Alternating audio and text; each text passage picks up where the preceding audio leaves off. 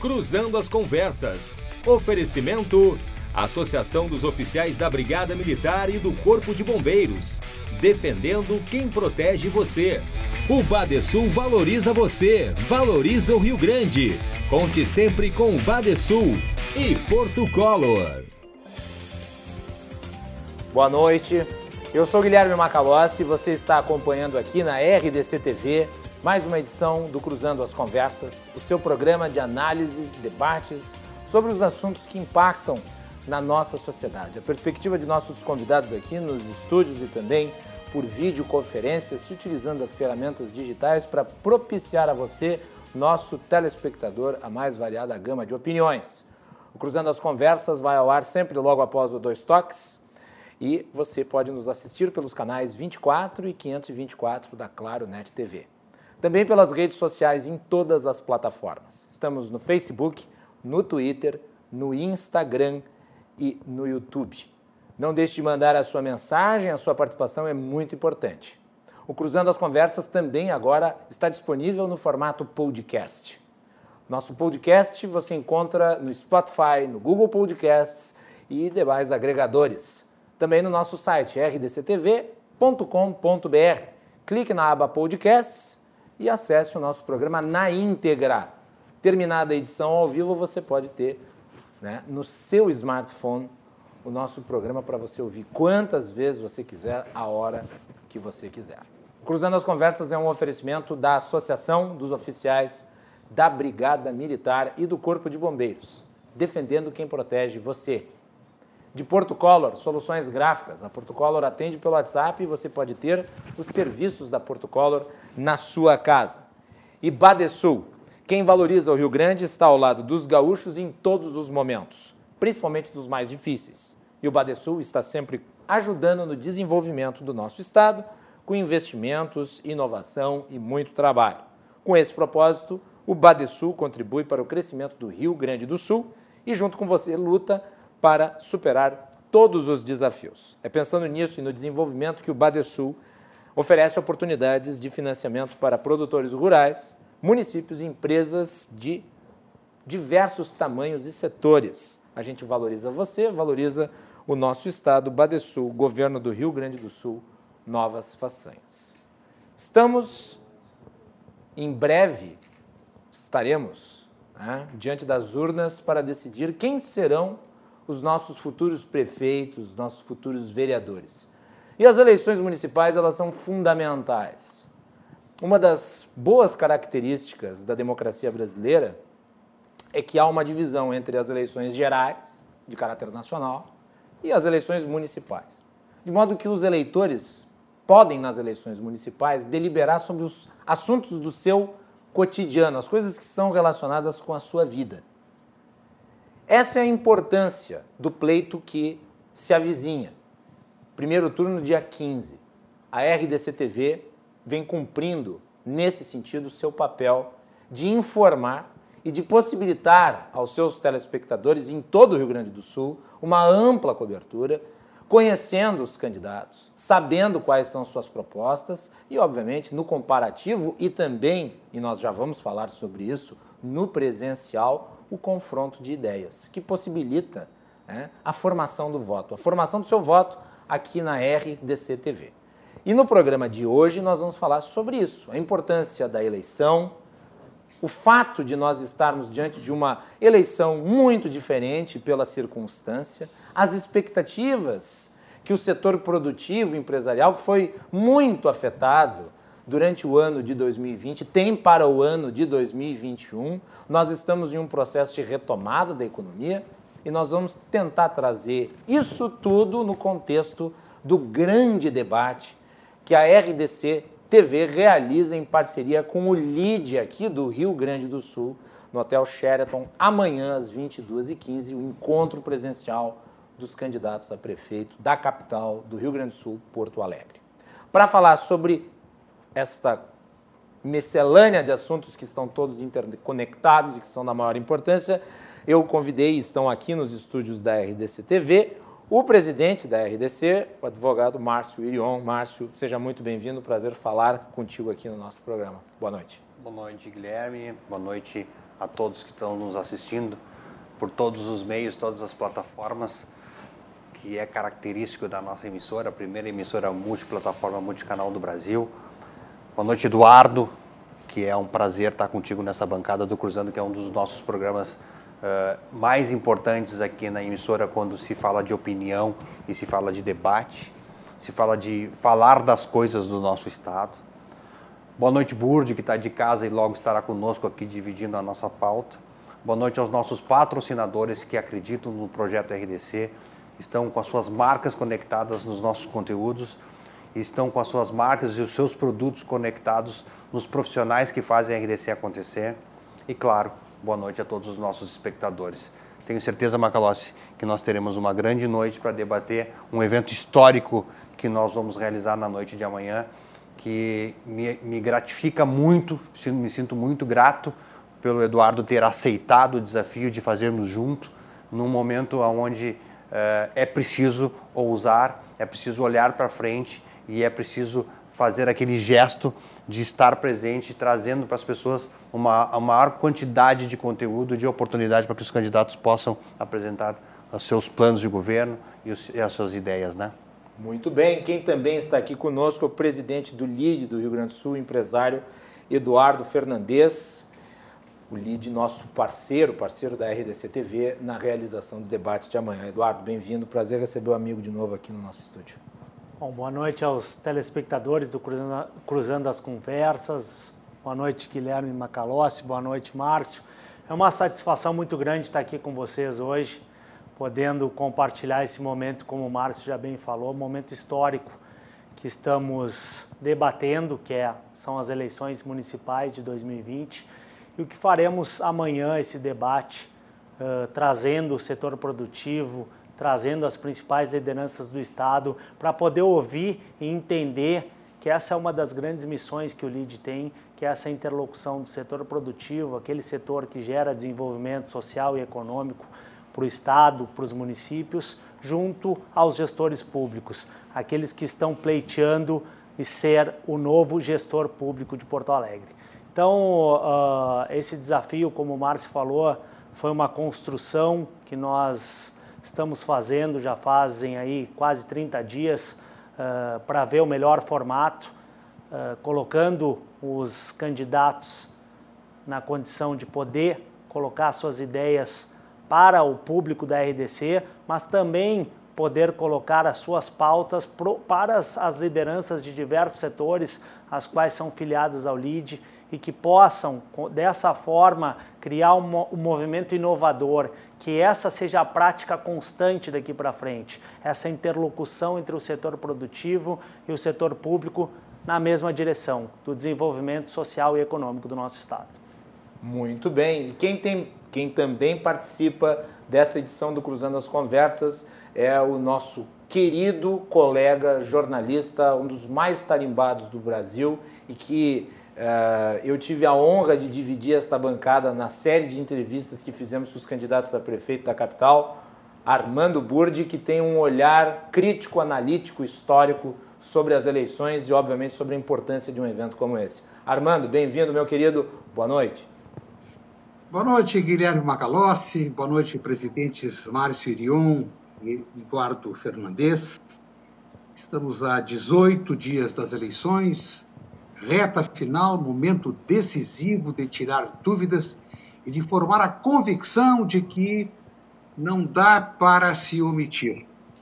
É preciso conhecer as propostas e os debates oferecem, as entrevistas que a RDC promoveu e o debate de amanhã serão as grandes oportunidades para dirimir dúvidas, conhecer mais aprofundadamente os programas, sobretudo os recursos para a realização dos propósitos, dos bons propósitos de todos os candidatos. E, nesse sentido, a RDC cumpre a sua função social. Vamos aqui abordar, e há vários temas para serem abordados e participo muito honrado e com muito prazer. Muito bem. Eu gostaria de falar, começando a nossa análise, sobre a importância de trazer o setor produtivo para é, acompanhar de perto é, e conhecer as, as proposituras dos candidatos. 2020 foi um ano desastroso para as contas públicas, mas também foi desastroso para os indivíduos, para os investidores, para aqueles que produzem riqueza, para as pessoas em geral. E a, a pergunta que as pessoas estão se fazendo é qual é o nosso futuro financeiro, qual é o nosso futuro econômico. Uh, eu vou começar pelo Eduardo Fernandes. Eu gostaria que tu falasse sobre essa importância, porque como o LID está fazendo este evento em parceria com a RDC TV e estará lá né, com um conjunto de representantes atentos, interessados, eh, eu acho que essa perspectiva é interessante de ser trazida aqui para a nossa conversa, Fernandes. É importante esse ponto que tu ressalta, Macalossi. É, há, alguns anos atrás, é, eu estive numa reunião com o empresário Flávio Rocha, presidente do grupo Guararapes, Coladas Riachuelo, o público deve conhecer mais, é, que falava da, da importância da, que acabou-se a era do empresário moita. A era do empresário moita é aquele empresário que ficava dentro das suas empresas, que ficava cobrando as coisas dos gestores públicos, mas ele não se posicionava, ele não fazia interlocução com o setor público. Então, se existia um espaço muito grande daquelas decisões tomadas pelos gestores públicos e que impactavam diretamente no dia a dia das nossas empresas, de quem empreende, de quem gera empregos, de quem gera desenvolvimento. Desde este momento, a gente tem visto uma participação maior dos empresários e, e, simbolicamente eu acredito que este debate de amanhã, que nós do LID, em parceria com a RDC TV, que estamos promovendo, é, uma, é, um, é um marco histórico, talvez, para o Estado, de que poder fazer com que o setor produtivo, que é quem gera desenvolvimento, que é quem gera empregos, quem gera impostos, quem gera uh, para a sociedade o bem-estar, ele possa estar mais próximo das decisões e também ver qual a posição daqueles que querem estar na cadeira de prefeito a partir de janeiro se portam através de conversarem diretamente com aquela plateia, onde as principais lideranças do Estado estão ali, de diversos setores. Então, este, este, essa quebra de paradigmas, vamos dizer assim, é o, eu, eu acho que é um caminho sem volta. É, um, é o que está se fazendo amanhã, o que está se fazendo daqui para frente, o que a gente se propôs a fazer, uh, é um caminho que tem que ser cada vez mais colocado, utilizado e incentivado.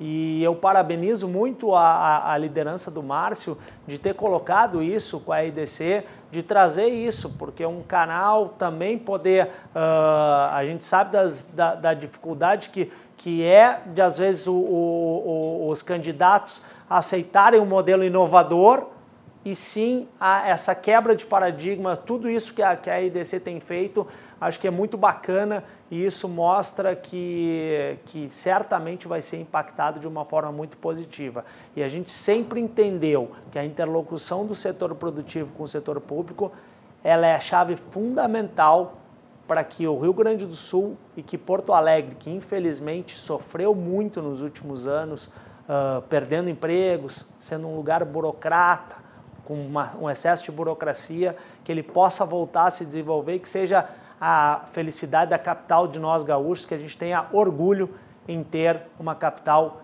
próspera e atrativa para quem aqui quer empreender. Márcio. Bom, Guilherme, primeiro eu acho importante a gente nós fazermos um registro de que o DNA da RDC é justamente uh, se envolver com tudo que impacta o nosso estado. Evidentemente que o nosso projeto para este ano ele era abrangente quando nós não imaginávamos que poderia surgir essa pandemia. Era abrangente no sentido de que nós uh, estávamos prontos para dar voz e vez ao interior do Estado. Ou seja, nós entendíamos e entendemos que precisamos que o Estado todo se conheça, abrindo a janela da RDC para que a gente conecte municípios, economia, setor produtivo. Há muita coisa no nosso Estado a ser mostrada. Então nós tivemos que uh, concentrar, em virtude dessa pandemia, na capital gaúcha. Então, quando a proposta de construirmos com o LID um, um, um evento no qual pudéssemos ter a representação, a representatividade dos, de todos os trabalhadores, na verdade, teremos lá amanhã, Eduardo, milhares de pessoas. Uhum. Teremos lá milhares de famílias que estarão representadas por aqueles que geram seus empregos ou seja, aqueles que sabem que o impacto das decisões do, do, futuro prefeito vão impactar diretamente na vida das pessoas. E esse é o nosso papel. De que forma a RDC podia estar presente fazendo uma grande cobertura? Fizemos um grande investimento, fizemos um grande investimento, uh, estar presente com todos os cuidados. O Eduardo foi incansável nas nossas reuniões, em, em, em sempre pautar e iniciando as reuniões quais serão os nossos protocolos de segurança Tivemos o cuidado de fazer no quinto andar este evento uh, reservado aos líderes empresariais e depois no quarto andar uma grande estrutura de transmissão uh, que vai realmente impactar para quem assistir. E eu recomendo que todos uh, possam compartilhar, possam divulgar, porque realmente será um, um debate divisor de águas. Para alguns, eu tenho escutado muito de que a quantidade de candidatos às vezes compromete o, o próprio debate compromete a, a, apresentação das ideias? Eu acho que não. Eu acho que a quantidade de candidatos mostra a pluralidade das ideias. E é isso que a gente está se propondo mostrar. É isso que a gente está fazendo um grande esforço com a nossa equipe, uma equipe enxuta, uma equipe reduzida, uma equipe que está fazendo um trabalho fantástico para poder levar para casa das pessoas, para o ônibus, para o trabalho, para qualquer lugar onde as pessoas estejam conectadas ou possam estar conectadas à RDC. Nós estamos falando numa era, Eduardo, do 4G. Quando chegar o 5G, nós teremos a televisão com a maior abrangência da história desse estado. Então, nós estamos nos preparando para isso, nós estamos nos qualificando. Sem dúvida nenhuma que o Cruzando presta um grande serviço à sociedade. Eu acompanhei cada uma das entrevistas dos, dos candidatos aqui na RDC e pude ver o quão confortável eles estavam aqui na RDC. Uma emissora que tem apenas dois anos e meio. Então eu fico muito orgulhoso de poder estar comunicando isso hoje junto com o Eduardo aqui, porque a gente realmente, e não só inovou, não só inovou, mas nós estamos marcando história com relação à cobertura das eleições do nosso estado. Sabe por quê? Porque a cobertura da RDC vai ser a maior cobertura da história das eleições municipais em tempo porque nós temos 100% do tempo dedicado às coisas daqui. E eu acho importante essa manifestação sua, Márcio, porque uh, também nós fizemos uma matéria, a Melanie Rupental, nossa repórter especial e produtora, preparou uma matéria fazendo a retrospectiva do que a RDC já fez em termos de cobertura nas eleições municipais 2020. Melanie.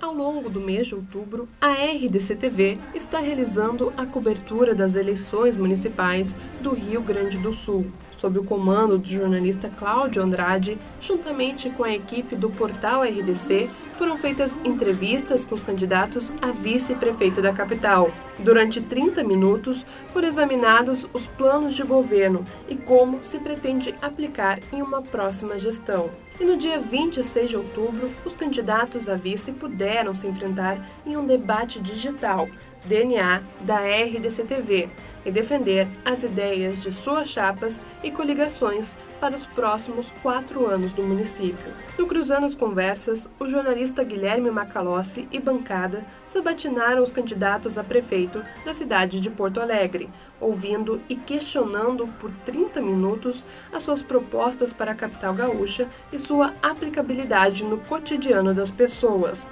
Além disso, a RDC-TV conectou o telespectador à disputa eleitoral das principais cidades do interior do estado.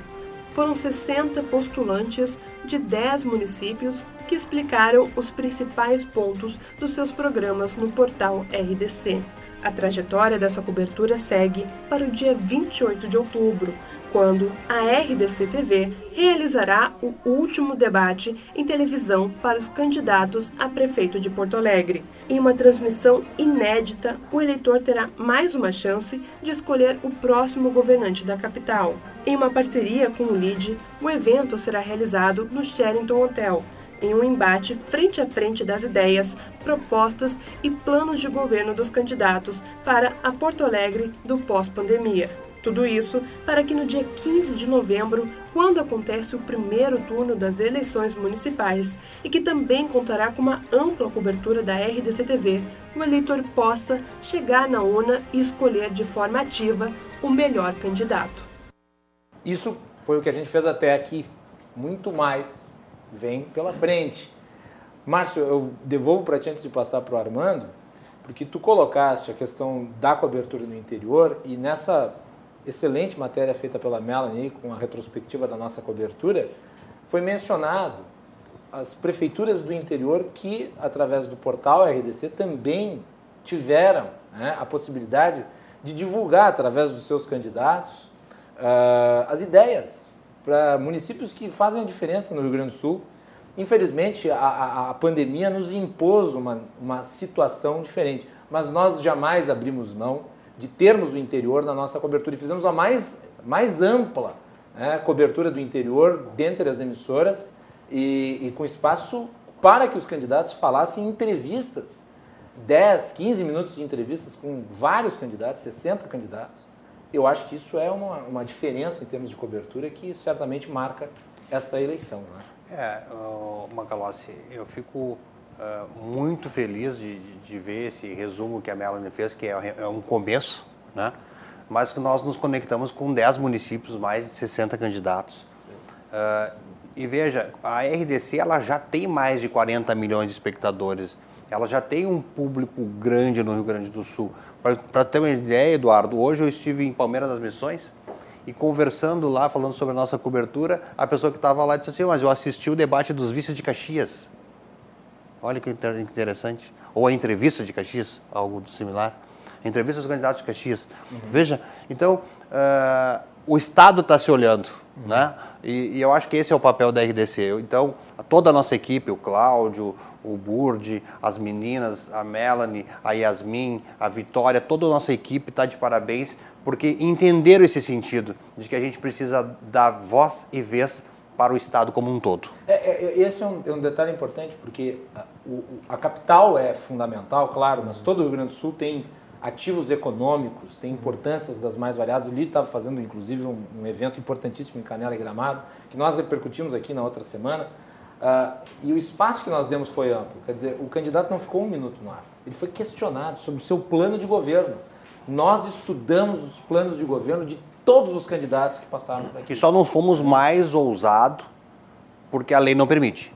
Exatamente. Porque nosso, nosso desejo era levar para o debate o modelo americano, onde eles podem livremente fazer o confronto. O confronto das ideias, o, o confronto do que eles pensam que está certo, mas de maneira direta, transparente, sem, sem aquela coisa preparada e já ensaiada. Não Infelizmente a legislação não nos permite, mas nós vamos chegar muito próximo disso no nosso debate, que vai ser um grande evento. Eu queria a análise do Armando Burdi sobre essa grande cobertura aí, depois eu volto com o Eduardo Fernandes. Burdi. Obrigado, Guilherme. O grande problema da prefeitura, e vou aqui discorrer rapidamente do ponto de vista histórico, o grande problema da prefeitura hoje é orçamentário. Em 2004, 2004, pela primeira vez, surgiu déficit no orçamento. E muito pouca coisa foi feita. Os empresários deveriam ter, ter feito uma intervenção mais forte naquela época, quando surgiu a ferida. E desde então, a ferida não se curou mais. Agora, Porto Alegre tem um patrimônio material extraordinário. E o marco desse patrimônio se estabeleceu em 1924, quando assumiu a prefeitura Otávio Rocha. Otávio Rocha encontrou uma cidade que tinha 3 mil automóveis. Eram ruelas, vielas. Porto Alegre era, era, era província mesmo.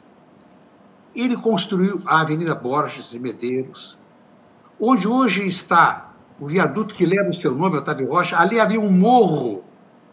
Ele acabou com o morro e fez a extensão e fez a ligação do centro à Zona Sul ele começou a construir a hidráulica do, dos moinhos de vento, ele urbanizou o Parque da Redenção e, na sequência, outros prefeitos, Loureiro da Silva, abriu a Farrapes, a Farrapes era uma pequena rua, abriu a Salgado Filho, que não havia, ele estendeu, prolongou a João Pessoa, ele canalizou o arroio dilúvio.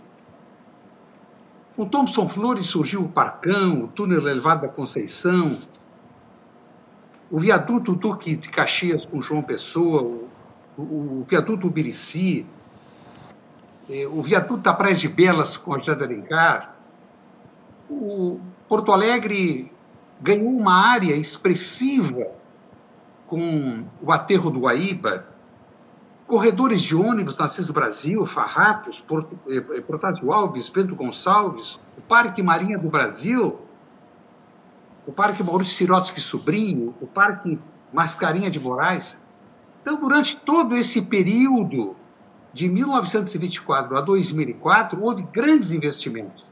E claro que a prefeitura não tinha recursos para tanto, ainda que não tivesse os ônus que tem hoje, o peso da máquina que tem hoje, sobretudo os aposentados, que é um problema gravíssimo que os candidatos ainda não abordaram suficientemente. Eu espero que amanhã haja oportunidade disso.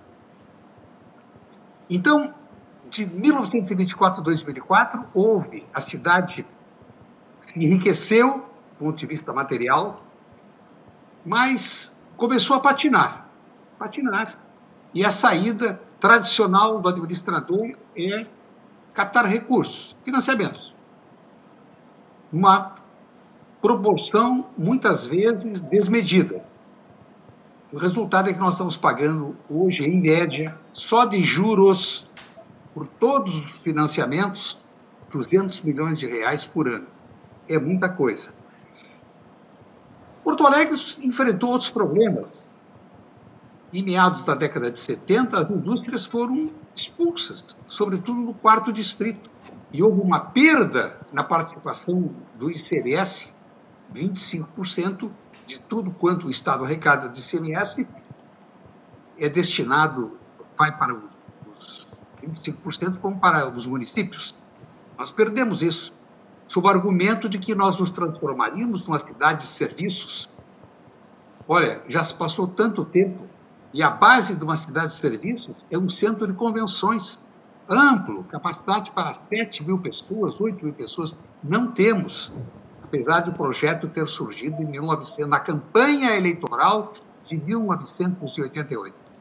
Eu faço esse elenco de problemas, de, de vitórias e de derrotas, para dizer que o próximo prefeito terá imensos desafios, porque cresceram muito as exigências sociais, cresceu muito o peso da máquina, que é necessária, mas não houve medida não houve previsão. E a colaboração que os empresários podem e devem dar é a sua experiência, a sua responsabilidade, a sua coragem. O empreendedor é um corajoso. Por quê? E dou mais um exemplo para encerrar esta rápida intervenção. Aliás, já está se estendendo demais. O que devem a prefeitura em ICMS, IS, IS, em, digo, ISSQN, que é o Exposto sobre Serviços, 1 bilhão. IPTU, 780 bilhões. E da coleta de lixo, mais 300 bilhões. São 2 bilhões de reais. Eu pergunto, qual a empresa privada que, mesmo com a receita alta, hoje está em torno de 7 bilhões, resistiria a este não pagamento? De quem é essa responsabilidade? É essa cobrança que os eleitores precisam fazer durante o período pré durante o período que antecede a eleição e localizar aquele administrador, aquele candidato que se apresenta com as melhores condições de enfrentar esta maré danada que é a falta de dinheiro em caixa na prefeitura de Porto Alegre. Muito bem, o Armando Burdi deixou a bola quicando para o Eduardo Fernandes. Bom, é. prim primeiro, Macalossi, eu quero parabenizar exatamente esse, esse fato de vocês terem dado voz ao interior. O interior do Rio Grande do Sul ele é muito pujante, ele tem vários polos e a gente também, desde o ano passado, tem feito esse processo de interiorização com o LID, de levar a voz tanto aos prefeitos quanto a, a, a, ao, ao, setor produtivo de, dessas várias cidades, porque nós temos polo de turismo, polo calçadista, polo metal mecânico, polo do agro.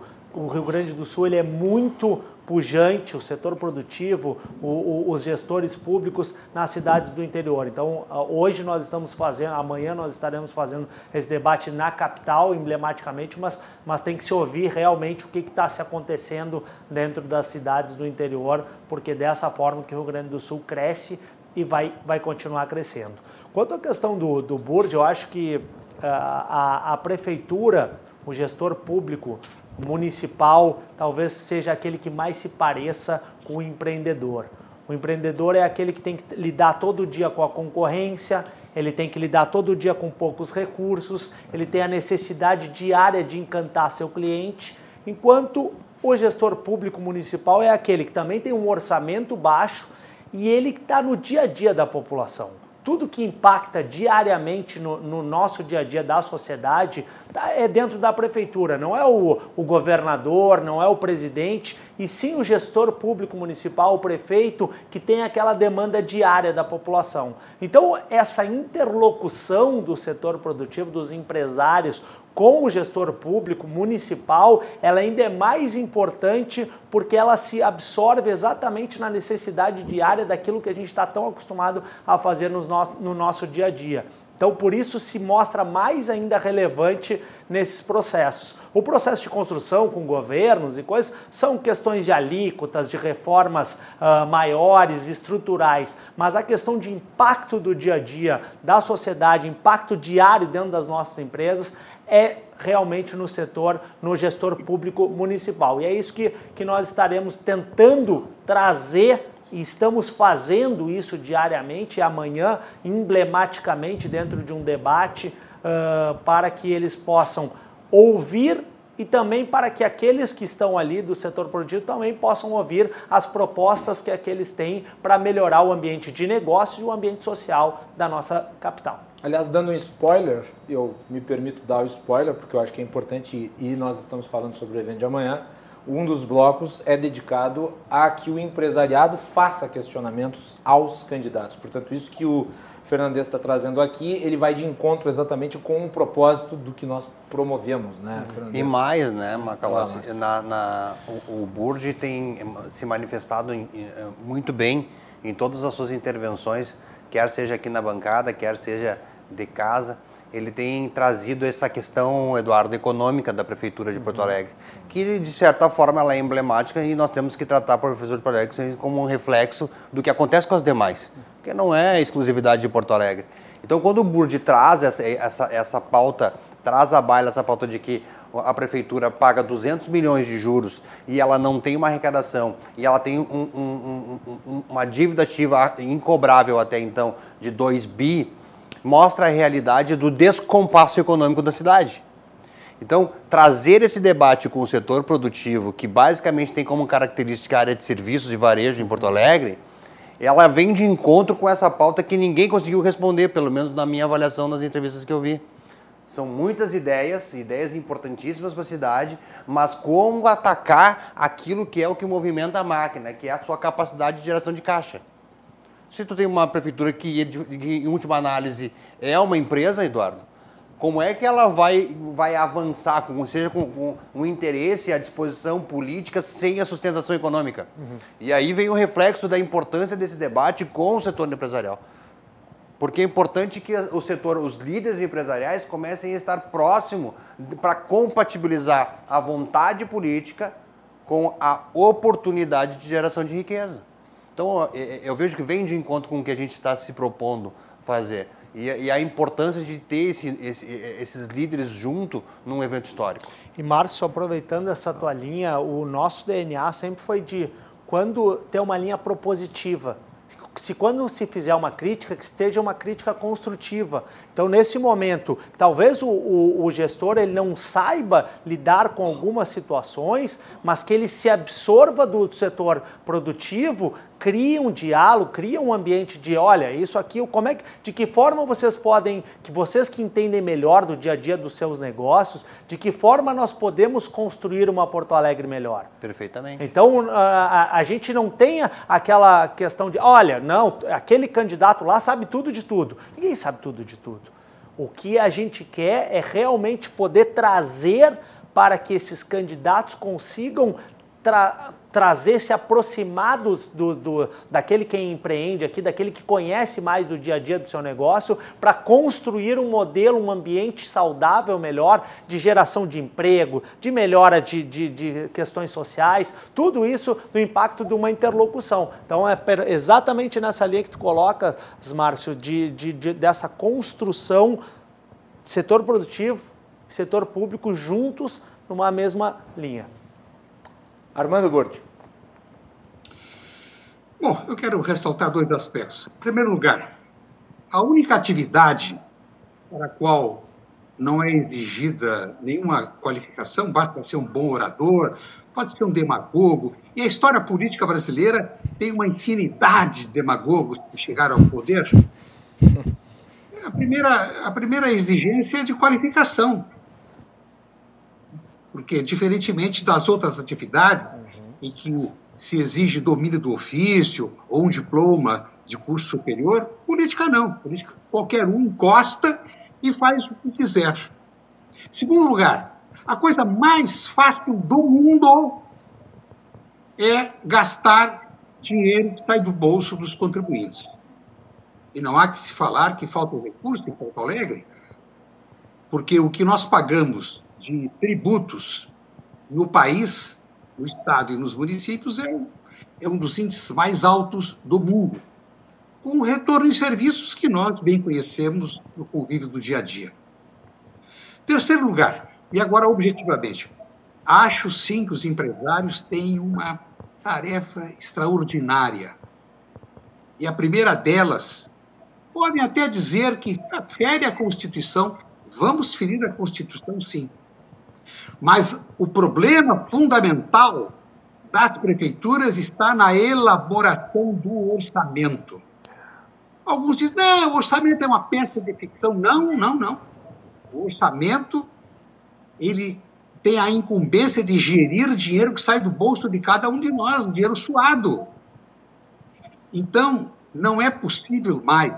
Dizem, ah, mas é, isso aí é uma prerrogativa dos técnicos. Não estou duvidando da capacidade dos técnicos, mas eles estão pensando primeiro nos interesses corporativos. Isso é evidente em qualquer nível do setor público brasileiro. Isso é admitível.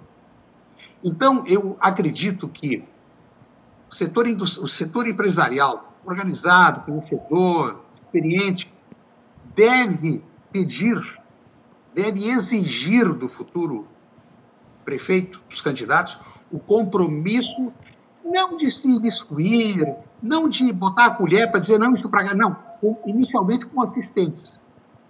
Este, esse Boeing não pode mais ser comandado apenas por tecnocratas, porque como tecnocratas eles levaram a um desastre terrível que é o endividamento, pagamento de um juro fantástico da nossa dívida, eu vou apenas referir a dívida federal, vi há pouco o, placar eletrônico o jurômetro mantido pela Federação das Indústrias do Estado de São Paulo, posto previsão do Instituto Brasileiro de Planejamento e Tributação, este ano, só para pagar juros, não estou falando do principal, só para pagar juros, já saiu do Tesouro Nacional 326 bilhões de reais. 326 bilhões de reais. Isso é impossível. País nenhum do mundo resiste a isso. Se nós fizermos uma comparação, eu estava vendo o orçamento, eu, eu entrei no site do governo federal, orçamento do Ministério da Agricultura, Pecuária e Abastecimento. abastecimento.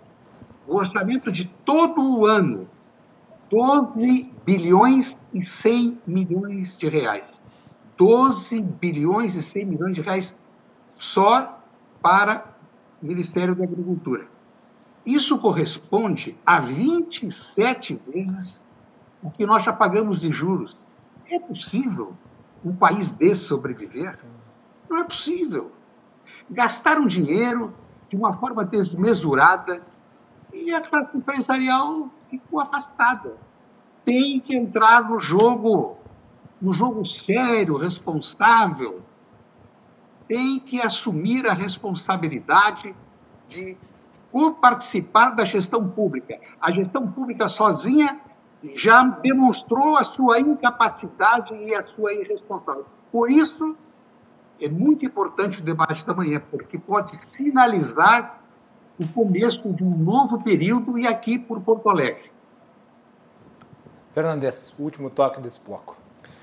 Perfeito. As, as considerações. Essa, esse ponto do orçamento eu acho que é fundamental. É, exatamente. As, as considerações, eh, isso, isso a gente faz diariamente dentro dos nossos negócios, que é os planejamentos estratégicos, as construções de, que forma tu, se vai lidar daqui cinco anos, vai se construir. Na verdade, é quase que uma gestão pública dentro do setor produtivo. Então, eu faço o business plan da minha empresa durante os próximos cinco anos, de que forma vai se, de que forma nós vamos investir, o que, que vai se colocar, quais vão ser uh, a, a parte para investimentos, compra de maquinário, recursos para empregos. Então, isso uh, a gente entende, e quando o, o Board fala muito bem a questão dos tecnocratas, infelizmente se ficou uh, o modelo da gestão pública, ele me parece um modelo ultrapassado.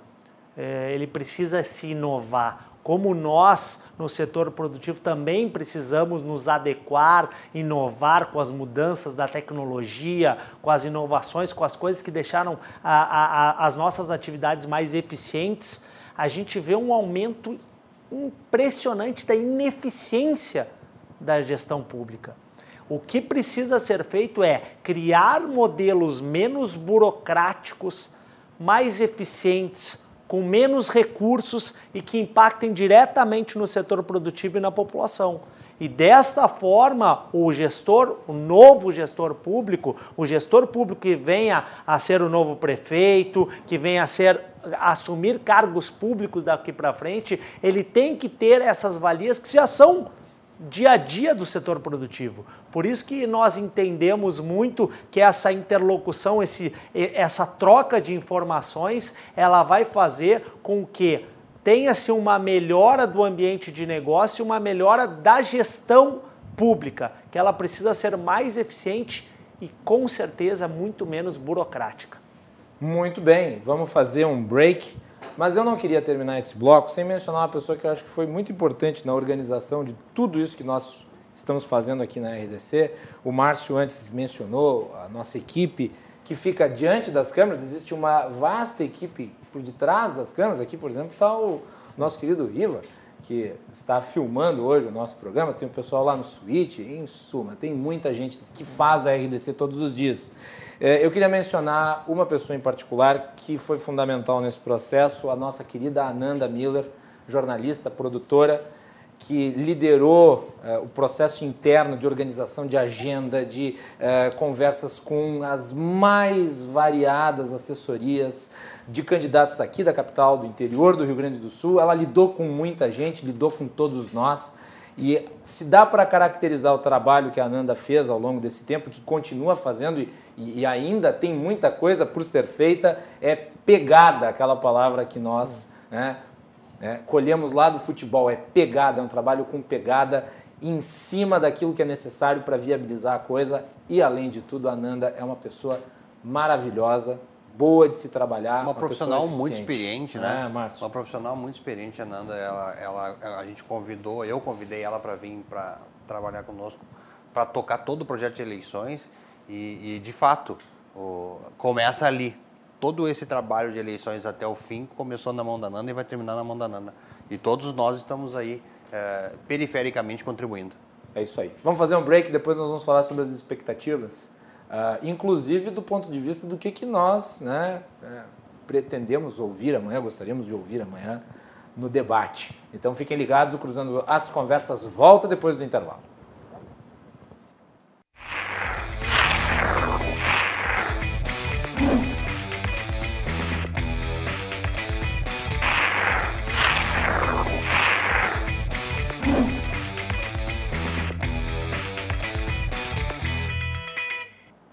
Cruzando as Conversas está de volta nessa edição que repercute a cobertura da RDC nas eleições e traça perspectivas para o grande evento de amanhã, que nós realizaremos em parceria com o LID do Rio Grande do Sul, no Hotel Sheraton, o debate presencial dos candidatos a prefeito de Porto Alegre, transmissão exclusiva nos canais 24 e 524 da Claro Net TV e também simultaneamente nas redes sociais, Facebook, YouTube, Twitter. Não deixe de acompanhar, de mandar sua mensagem, de participar com interatividade.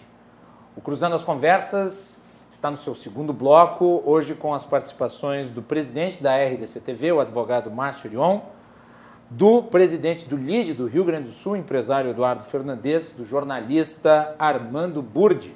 E o Cruzando as Conversas é um oferecimento da Associação dos Oficiais da Brigada Militar, defendendo quem protege você.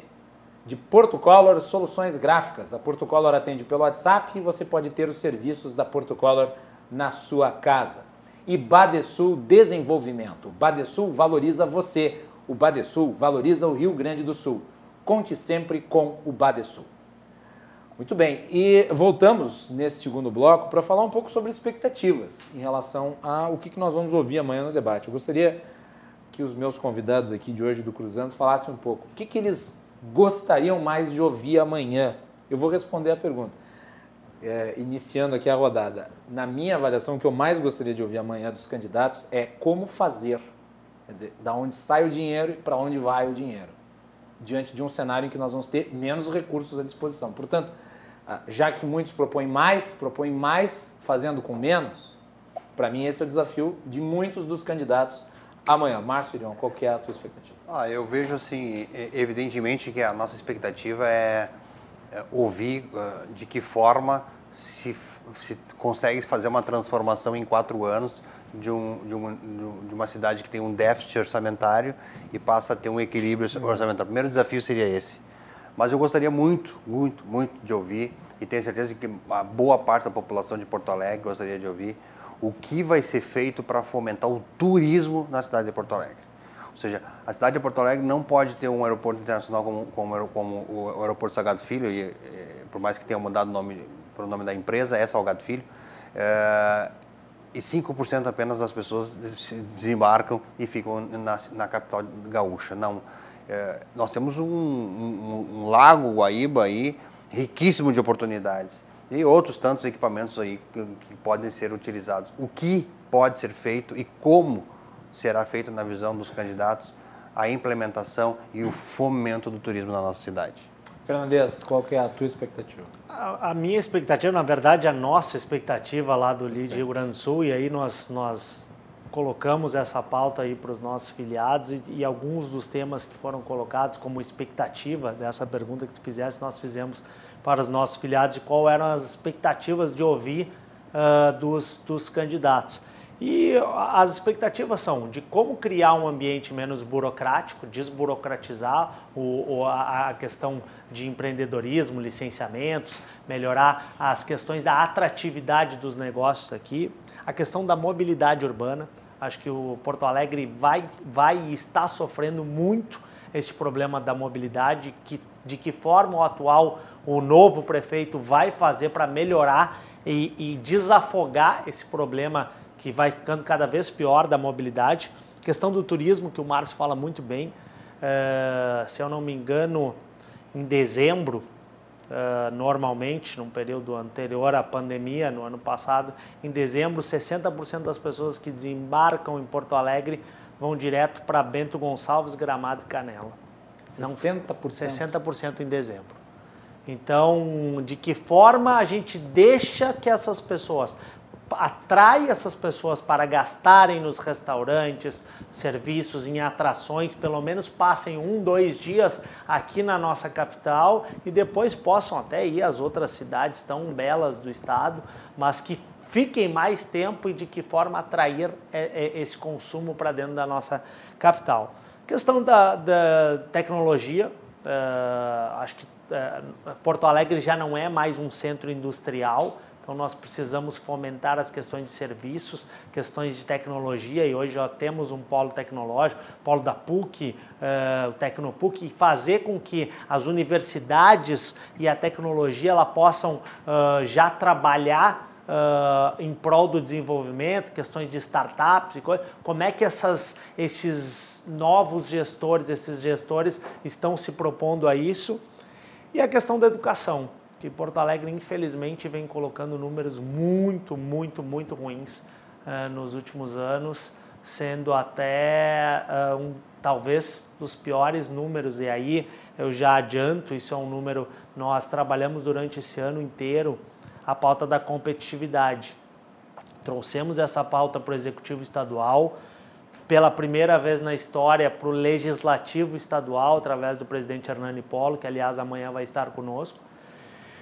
E, e, um do, e, e, o balizador dessa competitividade é o ranking de competitividade dos estados, que é feito pelo CLP. E este ano o CLP vai estar lançando o ranking de competitividade dos municípios. Eu conversando, e nós aqui do LID sempre trazemos o, o ranking da, da, competitividade. E pela primeira vez vai se trazer o ranking da competitividade dos municípios. E são avaliados setores como inovação, educação, mobilidade, eh, infraestrutura, saneamento. E o ponto nevrálgico, talvez o pior ponto que Porto Alegre vai se colocar, que já foi adiantado, é a questão da educação. É o acesso e a qualidade da educação. A taxa de matrícula de ensino de ensino médio, fundamental e infantil, coloca uh, no número, são 405 cidades. Porto Alegre estaria entre as 50 piores. É um acima de 80 mil né? habitantes. Né? Então não existe também desenvolvimento sem educação. Não existe crescimento social e desenvolvimento social sem educação. Então esse é um número bem, bem importante que o, que o ranking vai divulgar e que a gente já está trazendo aí em primeira mão aqui para vocês, para os telespectadores, que a gente vai ter que trabalhar muito nesses próximos anos com o próximo gestor público. E, e, e óbvio, né, Fernandes, que o espaço aqui no programa está aberto para a gente poder discutir isso mais aprofundadamente, tão logo todas essas informações sejam disponibilizadas Vamos combinar aí para que a gente possa, inclusive, colocar os dados no ar, trazer as informações, porque é um assunto da maior importância. A partir do dia 19, o ranking vai ser lançado no dia 19 de novembro. Esse é um assunto que eu trouxe em primeira mão, porque eu quis trazer, Obrigado. como nós teremos esse debate, eu disse, ó, que números a gente já pode trazer para Porto Alegre já para ter algumas perguntas e já para conversar com aqueles que estão pleiteando a, a cadeira de prefeito a partir do ano, a partir do ano que vem. Muito bem. Armando Burdi, qual que é a tua expectativa em relação ao debate amanhã? O que, que tu quer ouvir amanhã dos candidatos? Eu sei que tu quer ouvir muita coisa. Antes, Guilherme, antes de falar da expectativa, eu faço duas observações. Em primeiro lugar, em relação ao ensino. Há uma contradição que ninguém resolve, responde.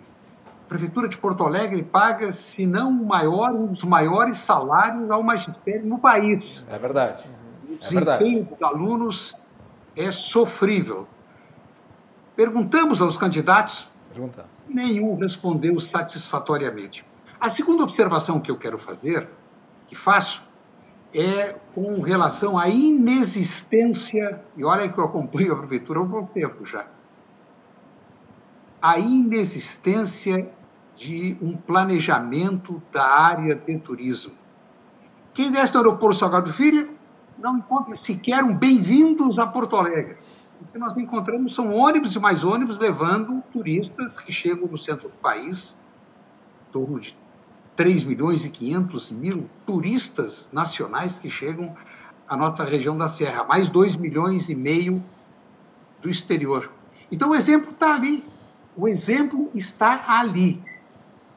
Então, enquanto Porto Alegre não tiver competência na área do turismo, perderemos todos, porque é um imposto que entra diretamente. É um, é, o turista vem com recurso, ele quer conhecer, e Porto Alegre tem muito para mostrar. O que falta é política, o que se evidencia é a inexperiência e a incompetência de quem, por muito tempo, assumiu esse cargo. A minha expectativa é de que amanhã, mais uma vez, nós teremos, tenhamos uma convivência pacífica como tivemos até agora. Diferentemente de outras campanhas, os candidatos estão num clima, claro, cada um, ninguém renuncia às suas posições, mas o clima de beligerância que eu que eu acompanhei em muitas e muitas e muitas eleições, este ano, até surpreendentemente, nós estamos vivendo um momento de clima tenso, ele não existe. E agora eu vou fazer uma comparação. Em termos de grandeza, pode parecer desconexa, mas o que nós estamos vendo nos Estados Unidos, o país mais desenvolvido do mundo, dois candidatos à presidência da República darem espetáculos de baixaria, o que mais se o que mais os comentaristas norte-americanos comemoraram na no segundo debate, ah, não houve tanta baixaria quanto no primeiro. Mas fazer um debate entre os dois candidatos à presidência da República dos Estados Unidos, em que os temas poderiam ser aquecimento global, taxa de juros, taxa que impacta em todo mundo, como vai se dar o reaquecimento da economia, ficaram discutindo, o teu filho é ladrão, você não entregou o, claro, o imposto de renda, você, você, é um, você é um sonegador. Que tristeza e que contraste. Eu repito, claro que as medidas são outras, não posso comparar a eleição norte-americana com a eleição à Prefeitura de Porto Alegre, mas eu cumprimento a todos os candidatos que estão tendo uma postura educada, civilizada e de respeito aos eleitores. Porque lá nos Estados Unidos, quando o senhor John Biden, ouvindo o presidente Trump ficar rindo e fazendo ironia, ele não está querendo, ele não está atingindo apenas, ele está atingindo os eleitores. Que deboche, que tristeza, que caminho ruim que os Estados Unidos pegou, hein? Então é isso, eu espero que amanhã, mais uma vez, nós tenhamos um, a festejar esta capacidade de diálogo que é o princípio básico da democracia. Muito bem. Vamos fazer uma rodada aqui sobre as impressões que vocês estão tendo dessa eleição diferente. Quer dizer, é uma eleição uh, menos perceptível na rua, como em outras ocasiões. E nós sabemos que a legislação eleitoral é muito rigorosa nesse sentido, mas de qualquer maneira Uh, talvez isso tenha desestimulado um ânimo em relação a, a, ao debate, a, ao debate de ideias no geral, e, e, que precisa ser acentuado através de eventos como esses que nós estamos promovendo aí, que será realizado amanhã. Mas não lhes parece que dessa vez o interesse das pessoas na, na matéria eleição está muito abaixo do que em, em, anos anteriores? Eu gostaria das impressões de vocês. Márcio Irion. Bom, se nós pegarmos a última pesquisa que nós comentamos aqui no Cruzando, 52% das pessoas não sabiam quem votar. Exato. É então isso, se, isso, se, isso já responde a tua pergunta, né? Uh, e mais isso é preocupante. Uhum. Quando nós temos 52% da população uh, que não tem esse interesse em saber uh, o que está acontecendo no movimento político, nós temos seguramente aí um descompasso social. Por quê? Porque as pessoas precisam estar atentas no, no, nas propostas, no, sem dúvida nenhuma, no currículo, na, na, naquilo que cada um dos candidatos já fez. E veja que essa eleição ela não é diferente só pelo aspecto uh, legal ou da pandemia. Ela é diferente também pelo aspecto dos candidatos. Nós temos nessa, nos candidatos em Porto Alegre, nós temos candidatos que foram prefeito, que foram vice-prefeito, que foram secretário, ou seja, que tem história na gestão pública. Foram parlamentares. Foram parlamentares, evidentemente, mas às vezes no poder executivo municipal, né? Temos, temos, temos, e isso é muito importante. Tanto em Porto Alegre, reunidos é, numa Eu digo, eleição, isso é, esse é o diferencial, né? Agora, claro, se tu pegar no aspecto uh, uh, legal, é uma eleição que não tem corpo a corpo em virtude do, do Covid, ou seja, não, tu não vê aquela, aquela atuação de corpo a corpo. O calendário, o próprio calendário da eleição teve que ser modificado, o que também gerou um descompasso no, no, no formato de, de, como os candidatos iriam se posicionar e divulgar. Detalhes, se nós tivéssemos mas não surpreende. já teria acabado a eleição. É, mas não surpreende, mas não surpreende, Macau, se tu pegar os últimos 10, 15 anos, Eduardo, já vem sendo restritivo cada vez mais a atuação política, o que é um perigo o que é um perigo. Veja, o que eu vou dizer aqui uh, uh, uh, pode soar estranho, mas quando tu começa a criminalizar muito a atividade política, tu corre o risco daqui a pouco de não conseguir ter os meios para que, que aqueles que se dispõem a um cargo político se comuniquem com a, com a população. Então eu tenho um certo receio com esse aspecto. Mas é uma tendência. Ou seja, hoje as, as, a, as mídias sociais, as mídias digitais, elas são palpáveis. Elas chegam na mão e na, e na casa de todo mundo. E tem um detalhe muito importante. O, o, o, o, aspecto mais, mais importante e talvez mais relevante nessa eleição é o cuidado com as fake news. E isso o, a Justiça Eleitoral está tendo muito cuidado. Está de parabéns. Ou seja, para que a informação que chegue por meio dos candidatos, ela chegue de fato sendo verídicas. Ou seja, a, a, a, Justiça Eleitoral passou a ter um cuidado também punindo os provedores, punindo as redes sociais, as mídias sociais, para que não houvesse uma disseminação de fake news, que é, sem dúvida nenhuma, nefasta para qualquer, qualquer ambiente democrático. Então, eu vejo que esse movimento está acontecendo. É muito importante que a, gente, que, que a população se empenhe, se engaje, sim, em saber o que está acontecendo e esse é o papel que a gente está se propondo. A gente está se propondo uh, junto com os empresários, que é, é, uma, é, algo inédito. Claro que sempre houve, né, Eduardo, aquele movimento dos candidatos uh, irem até as entidades, conversarem com os setores representativos, mas quando tu faz isso e, e, e, e fomenta também para que isso seja público, é uma mudança de paradigma. É uma mudança de paradigma está justamente nesse aspecto, no aspecto de tudo incentivar, apoiar uma transmissão como essa que tem uma abrangência não só na capital gaúcha, mas o mundo inteiro, gaúchos do mundo inteiro vão saber o que está acontecendo aqui. E isso é realmente uma transformação. Fernandes, as tuas impressões em relação a essa eleição em particular tão diferente?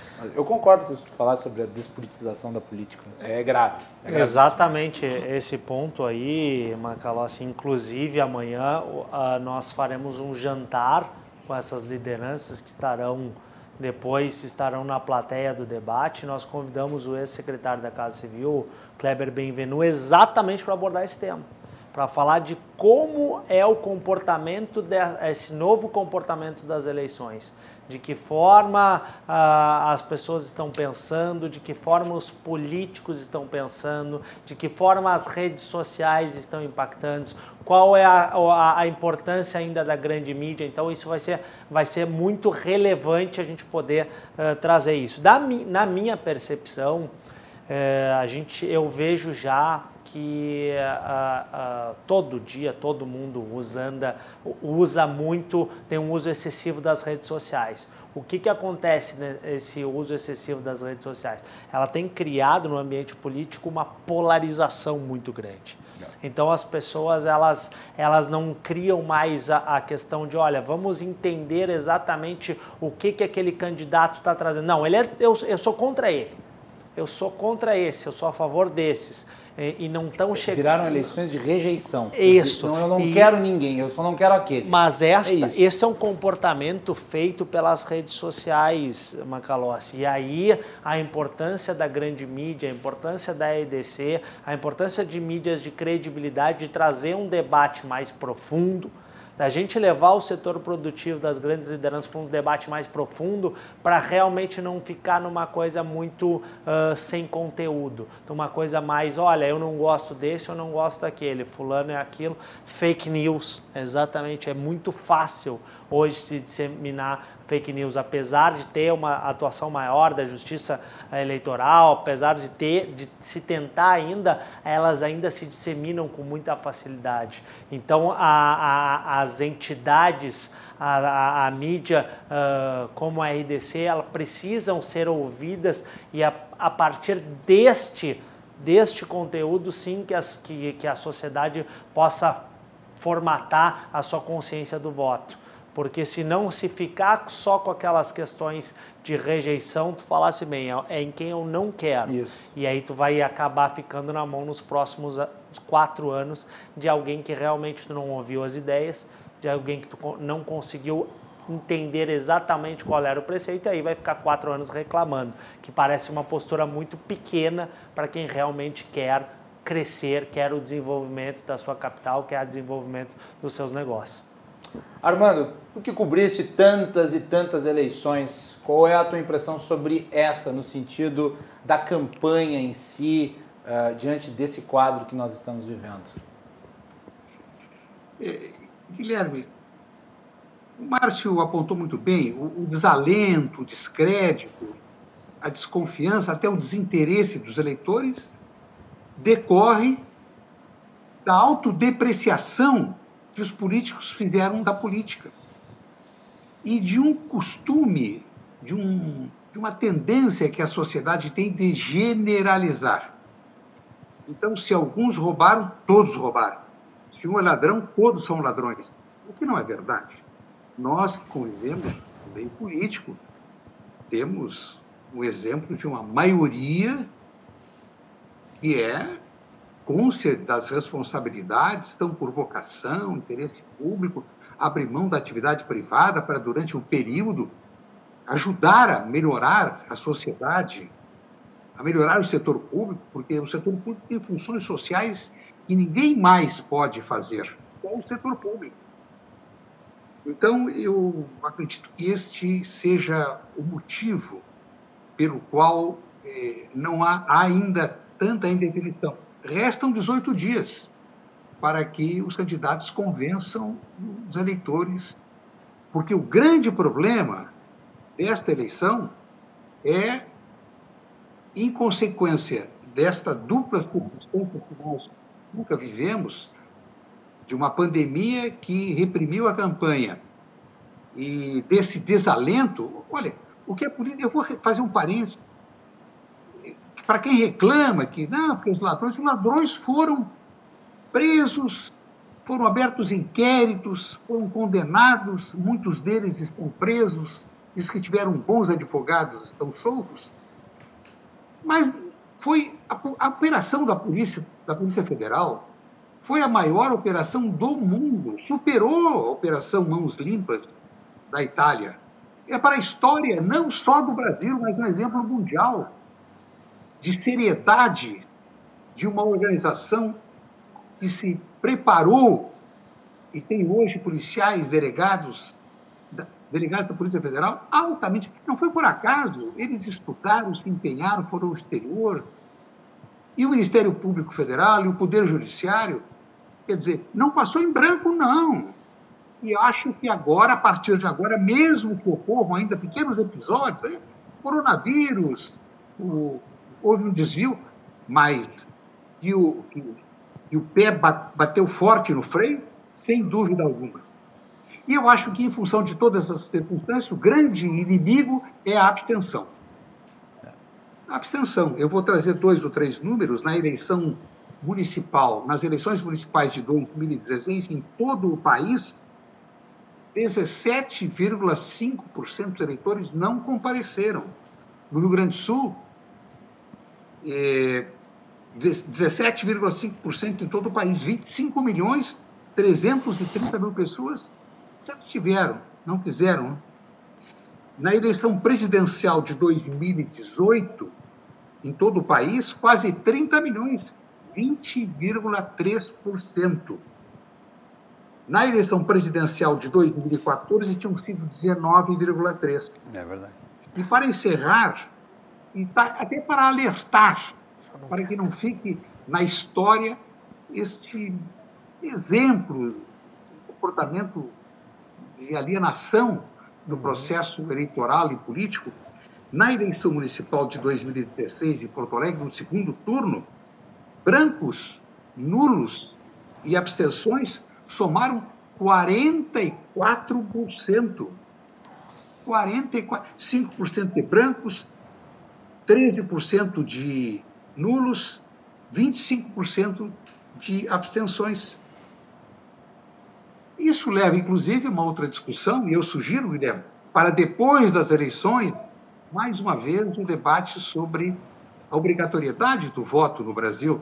O Brasil é um dos poucos países no mundo que, o, que não aplica, que não utiliza o voto facultativo. Países evoluídos, Estados Unidos, e agora está no processo de o voto é facultativo porque tomam por princípio, por base, o fato de que ninguém pode ser obrigado a fazer aquilo que não quer. Bom, de qualquer modo, o apelo que nós, como jornalistas, como empresa de comunicação, faz é que essa abstenção reduza Porque a abstenção não anula, ah, não, não vou votar, porque aí vai dar um brolho. Não tem brolho nenhum. Os votos computados são os válidos. Isso está na Constituição. Ah, não, se houver muito voto branco, se houver muito voto nulo, não vai ter eleição. Vai se eleger, sim. Cuidado disso na Constituição. Então, a, a abstenção dos bons permite que os ruins cheguem ao poder. E é o que nós menos queremos. Muito bem. Aliás, ah, uma oportunidade para você, que é um eleitor que ainda está indeciso, de formar o seu voto é amanhã, aqui na nossa programação na RDC, com a cobertura do debate, eh, nessa ampla programação que a RDC está organizando é, e que se desdobrará também no dia da eleição. Nós vamos fazer uma ampla cobertura do dia da eleição, na hora do voto, os resultados, os comentários aqui nos estúdios, as nossas equipes se deslocando pela cidade, dentro dos uh, principais, uh, dos principais grupos políticos, uh, nos comitês, enfim. E, claro, obviamente, as entrevistas com os candidatos a prefeito no segundo turno, o debate com os candidatos a prefeito no segundo turno, tudo isso. Mas no primeiro turno, né, a, a possibilidade de você né, criar sua convicção é acompanhando a programação da RDC TV. Você está convidado para tanto. Vamos fazer uma rodada final. É, nós já estamos aí nos encaminhando para o último bloco do programa e eu gostaria, primeiramente, de agradecer a participação é, de todos aqui no estúdio é, e do Armando por videoconferência, na oportunidade dessa prévia, né, essa premiere que nós estamos fazendo aqui do evento de amanhã, trazendo as nossas impressões sobre o que, que esperamos em relação ao conteúdo e, obviamente, o marco que se inserar, vai se inserir durante a história das eleições de Porto Alegre este evento que estamos promovendo aí junto com o LID. Márcio Irion, muito obrigado e as suas considerações finais por hoje. Eu que agradeço, Macalossi, a oportunidade de estar nessa noite uh, anunciando um grande evento no qual nós, em parceria com o LID, uh, decidimos ousar para deixar a nossa marca. E, e, e, eu gostaria de pegar o complemento da importância desse evento, a fala do Burd, a última fala do Burd com relação a, a, ao percentual de abstenções das últimas eleições, 44%. Veja, eu também atribuo isso, Macalossi, a, a limitação, a limitação uh, dos canais de informação para a sociedade. Nós temos, e eu acho que o nosso evento amanhã, Eduardo, ele se presta para isso também para mostrar, para dar espaço, mais espaço, porque todos os veículos que fizeram suas coberturas, eles têm sua importância. E a RDC vem e complementa isso, dando mais tempo, que só tem uma pessoa que ganha com isso, é o eleitor lá fora. Isso. Nós precisamos dar esse espaço, precisamos criar eventos como esse, Eduardo, mais eventos, fazer com que as outras entidades também percebam o que tu percebeste, a importância de pegar os seus representados, uni-los para que a gente possa levar para a sociedade a informação, muita informação, dar espaço para que os candidatos possam se manifestar e expor suas ideias, expor os seus planos de governo, para que a eleição não seja relâmpago e daqui a pouco tu tem um índice como esse de 50% de abstenções, que é, no mínimo, uma negação à política. Ou seja, como o voto é, é obrigatório, as pessoas vão lá e simplesmente não votam. Entendeu? Ou seja, brancos, nulos e abstenções somam 44. Ou seja, passa a ser ou porque tu não tem informação, e nós estamos aqui nos prestando para isso, ou porque tu não admite mais a ideia do voto obrigatório. Então, eu gostaria de dizer a importância do nosso evento, ele está justamente aí, em levar, que serão é uma transmissão que começa às 7 da noite e vai até meia-noite. O debate começa às 10h15, mas às 7 da noite nós já estaremos ouvindo a opinião dos líderes empresariais que estarão lá conosco neste grande evento, nesta grande palestra que, que o nosso ex-secretário da Casa Civil e um grande jornalista, Kleber Benvenu, vai trazer com uma visão realmente diferenciada do cenário, dessa mudança do cenário, que é um cenário político que se instalou eh, com esse, com esse sentimento de negação. Não, nós temos esse papel, acho muito importante, quero agradecer de público, Eduardo, tu teres aceito esse desafio, porque são ações como esta que vai, que vai certamente fazer a diferença para a sociedade lá fora. Muito bem. Eu gostaria de agradecer também a participação do nosso querido jornalista, colega Armando Burdi. Armando, obrigado. Suas últimas palavras hoje.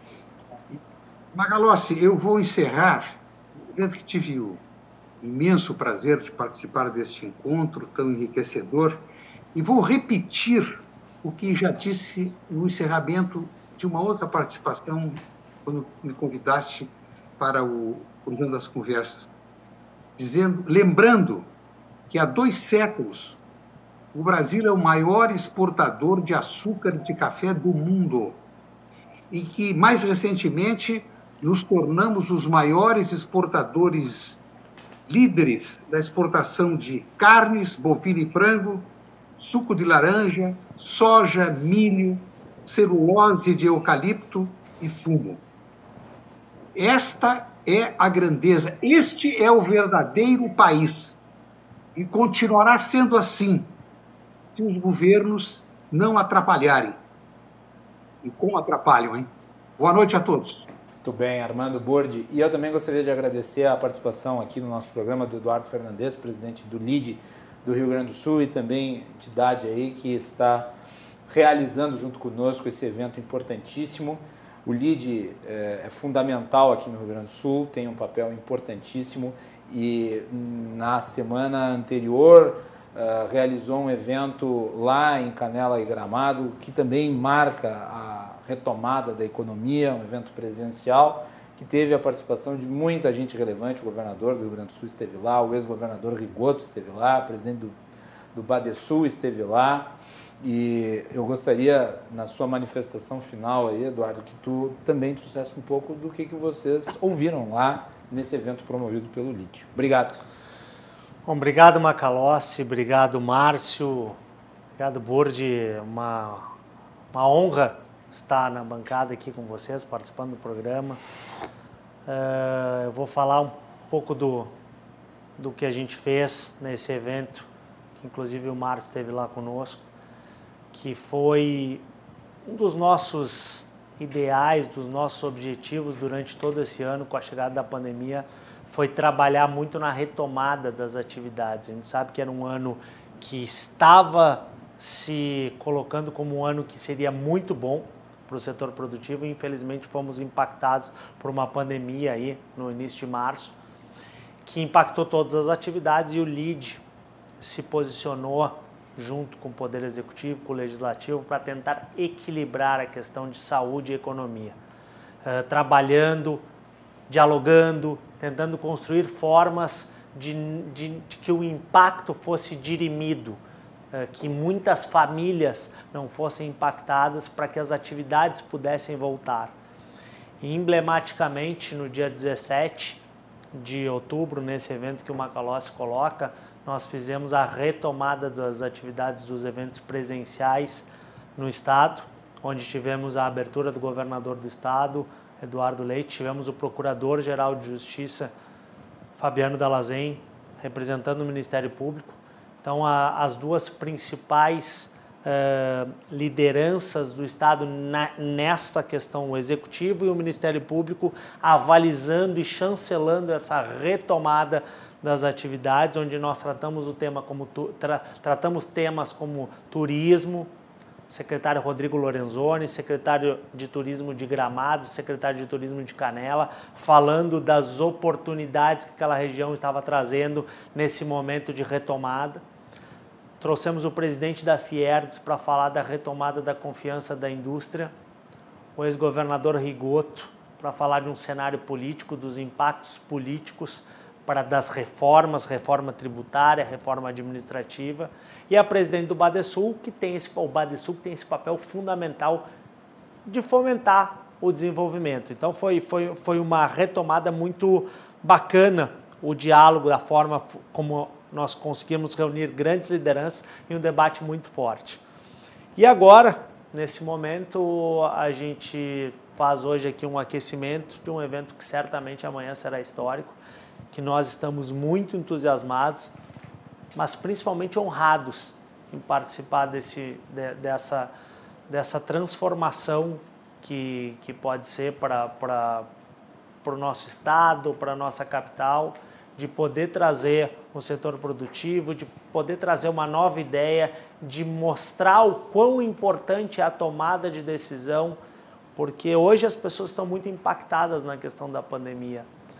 Mas se tu não conseguires é, escolher de forma correta aquela pessoa que tu vai fazer teu voto, nos próximos quatro anos é ela quem vai gerir no, o nosso município, é ela quem vai criar um ambiente mais saudável ou não para quem quer empreender, é ela quem vai criar um ambiente melhor de educação para os nossos filhos, para as nossas famílias, vai criar um ambiente de mobilidade. Então, o que o Márcio coloca muito, muito bem é estamos possibilitando para você que está aí na sua casa tomar a melhor, fazer a melhor julgamento daquela que, pessoa que vai estar à frente da nossa capital, do nosso município, da onde a gente, da onde a gente vive. Então, uh, convido a todos amanhã para estarem com os olhos ligados para acompanhar essa grande transmissão que vai ser fantástica, eu tenho certeza disso, e nós estamos muito honrados de estarmos juntos com a, com a EDC nesse momento histórico para o nosso Estado. Muito bem. Eu gostaria de agradecer, Fernandes, pela vinda aqui no programa e também ao Márcio Dion por estar aqui. E nós vamos fazer um break e voltamos na sequência com João Carlos Silva, direto de Brasília. Fiquem conosco.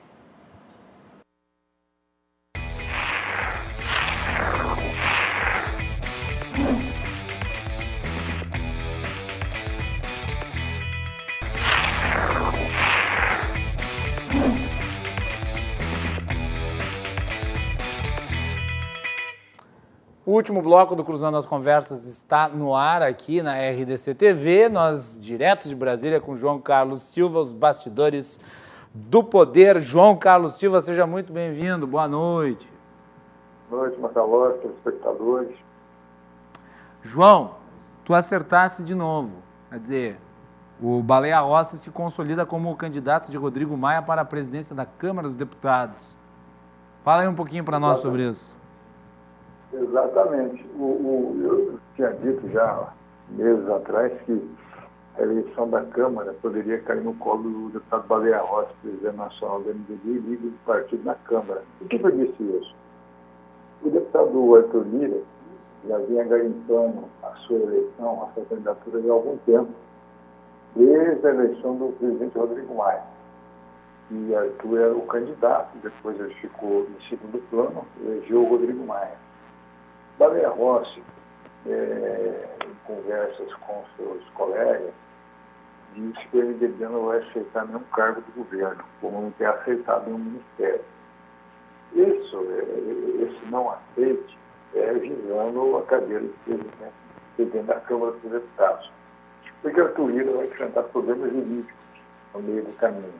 O presidente da República, o governo não quer se aliar apesar de Arthur ser o líder um deputado experiente, que foi presidente do Congresso, com os congressos, mas o governo não quer ter problemas caminho, possivelmente Arthur Lira venha sofrer algum revés jurídico. Aí você tem o deputado Reginaldo Ribeiro, que não tem musculatura nem o apoio do Planalto para conseguir ter presidente sobrou quem? Rodrigo Maia. Desculpe, Baleia Rossi. Por que Baleia? Experiente. Tem um, um, um, poder de articulação muito grande é, junto aos colegas, aos, partidos de direita, etc., de esquerda. É discreto. Conversa bem com o governo, conversa bem com o Congresso Nacional, é, é jovem e representa o maior partido do país, que é o MDB. O governo já estava namorando o Baleia desde o mês passado agora ficou muito mais forte depois que Rodrigo Maia praticamente decidiu seu apoio à, à baleia. É, e determina a candidatura que já vinha sendo postulada do Arthur Lira pelo Centrão, pelo PP e pelo próprio Rodrigo Maia, que tinha dito já a Lira, eu apoiaria. Como disse também na eleição passada, que também apoiaria ele como candidato. Acabou se lançando candidato de novo, Rodrigo Maia, para a reeleição, foi reeleito dessa vez, de novo, ele deixa em segundo plano o Arthur Lira, o deputado, e apoia Baleia Rocha. O Arthur Lira, que tinha surgido como uma espécie do Bolsonaro tentar criar um centrão alternativo, não demorou para ser liquefeito, né, João? Sim, até porque ele tem essa questão da Lava Jato, é, que o, o carimba negativamente, e o Palácio do Planalto avaliou e seria muito desgastante o presidente da Câmara ter um problema jurídico e estar colado com o governo. É muito mais fácil se você colar no Baleia Rossi, que representa o MDB, e traz o MDB para perto do governo, muito mais próximo, você oxigena a Câmara dos Deputados, você coloca uma mesa diretora ampla, uma mesa é, diretora diversificada, e com a segurança do governo de ter um deputado presidente que fala a mesma língua do Planalto. Não que vai, que vai ser é, benemerente, é, sim senhor, não senhor, mas o presidente de nível, o presidente que consegue se articular muito bem com os colegas. João, saindo sobre a disputa na Câmara dos Deputados e falando um pouco sobre o Ricardo Barros, ele deu a ideia de criar uma constituinte, mas não foi muito bem recebido em Brasília, né? Por que, que o Ricardo Barros teve essa ideia? Ele se empolgou com o que está acontecendo no Chile? O, o deputado Ricardo Barros, há tempo já, desde de quando o, o, o ex-deputado Nelson Müller morreu na prisão, sem conseguir o, a prisão do Supremo Tribunal Federal, eh, Nelson Moura estava chegando pelo Paraná várias vezes, estava preso por questão da Lava Jato, Curitiba. Ricardo Barros, desde então, se revoltou contra isso, vem pregando essa questão da, da, das prisões, da Lava Jato, e já vinha se, se acendendo com relação à Constituição. O Ricardo Barros é um deputado, um líder governo, que tem uma voz muito ativa dentro do Congresso Nacional e tem por ministério. Essa fala dele deu um burburinho violento, porque a Carta Magna do país, quando foi elaborada em 88, finalizada por é, é, o Arém Bernardo Cabral, Nelson Jobim e todos os parlamentares, ela tinha uma concepção. Evidentemente, no meio do caminho foram acontecendo algumas coisas e ela foi ficando defasada. Claro, mas continua sendo a Constituição brasileira que assegura todos os direitos dos cidadãos. É uma Constituição muito bem elaborada, muito bem preparada, e que ainda se sustenta no, na democracia e no direito. O, Até porque, vamos lá, vamos pegar aqui, eu mencionei isso no meu programa de rádio hoje. Ninguém sabe como é que um processo constituinte termina. E a ideia pode até parecer boa no início, mas não necessariamente ela vai se concluir como algo positivo, né? Vamos pegar, por exemplo, a questão da prisão em segunda instância. E se de repente num processo constituinte se estabelecer um marco legal em que a prisão se dá após a condenação em primeira instância? Será que o Ricardo Barros está disposto a aceitar isso? Quer dizer, ele não faz a menor ideia do que ele está propondo. Não é algo adequado, nem algo positivo. A gente pode não gostar do texto da Constituição, eu não gosto, acho que é muito grande, acho que ele se desdobra né, na, na, na, na, inclusão de muitos itens que não deveriam ser tratados numa Constituição, acho que uh, é, é asfixiante, acho que tem vários problemas, mas as modificações devem se dar no marco da Constituição, que tem ferramentas para isso. Agora, zerar tudo por uma questão de não se gostar do texto é um casuísmo perigoso, né, João? Muito. Na, na, na, na elaboração da Carta Constitucional de 88, o deputado Nelson Jobim se recolheu durante um bom tempo, sozinho, em sua, em sua fazenda, com todas as constituições, as principais constituições, é, em mãos do, dos países. E lá ele elaborou o texto é, como relator, para que a Carta Constitucional fosse muito, muito forte, muito segura é, na democracia e para os brasileiros. E ele, ele conseguiu fazer isso, junto com Ulisses Guimarães. Os tempos eram outros, os homens políticos eram outros, os conceitos eram outros, o nível era outro. É porque naquela época você não tinha deputada, nenhum parlamentar com problema, é, usando tornozeleira no mandato, né? Acusado de matar o marido. Quer dizer, então hoje, o, uma Carta Constitucional, para você mudar ela as suas regras, é muito complicado. Desde a segunda instância você decidir será que o Ricardo Barros eh, abraça a causa ou não. Muito difícil. Muito bem. João Carlos Silva, voltas na quinta-feira. Amanhã nós temos debate entre os candidatos a prefeito de Porto Alegre, aqui na RDC, às 22h15. O João volta na quinta-feira para a gente continuar analisando esses e outros cenários aí de Brasília. João, meu boa noite, muito obrigado. Boa noite a todos e, e parabéns por mais um debate eleitoral que vai atingir o ibope necessário para que o povo do Rio Grande do Sul veja como serão os candidatos à prefeitura da, da capital do estado, Porto Alegre. Muito bem, João, obrigado. Se puder, nos assista, por favor. Claro, todos os dias. Muito bem. João Carlos Silva e a sua coluna de política no último bloco do Cruzando. Obrigado, João. E nós vamos ficando por aqui, convidando você que nos acompanha a assistir amanhã às 22h15 o debate dos candidatos a prefeito de Porto Alegre, direto do Hotel Sheraton, uma parceria da RDC TV com o LIDE do Rio Grande do Sul. Um momento para você firmar a sua posição, formar o seu voto, aqui na programação da RDC TV. Vem aí o RDC Shopping, boa noite e até mais.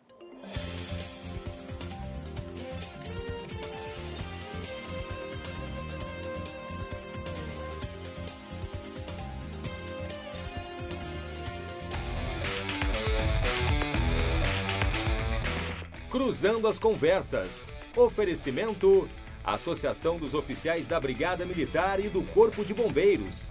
Defendendo quem protege você. O Badesul valoriza você, valoriza o Rio Grande. Conte sempre com o Badesul e Porto Color.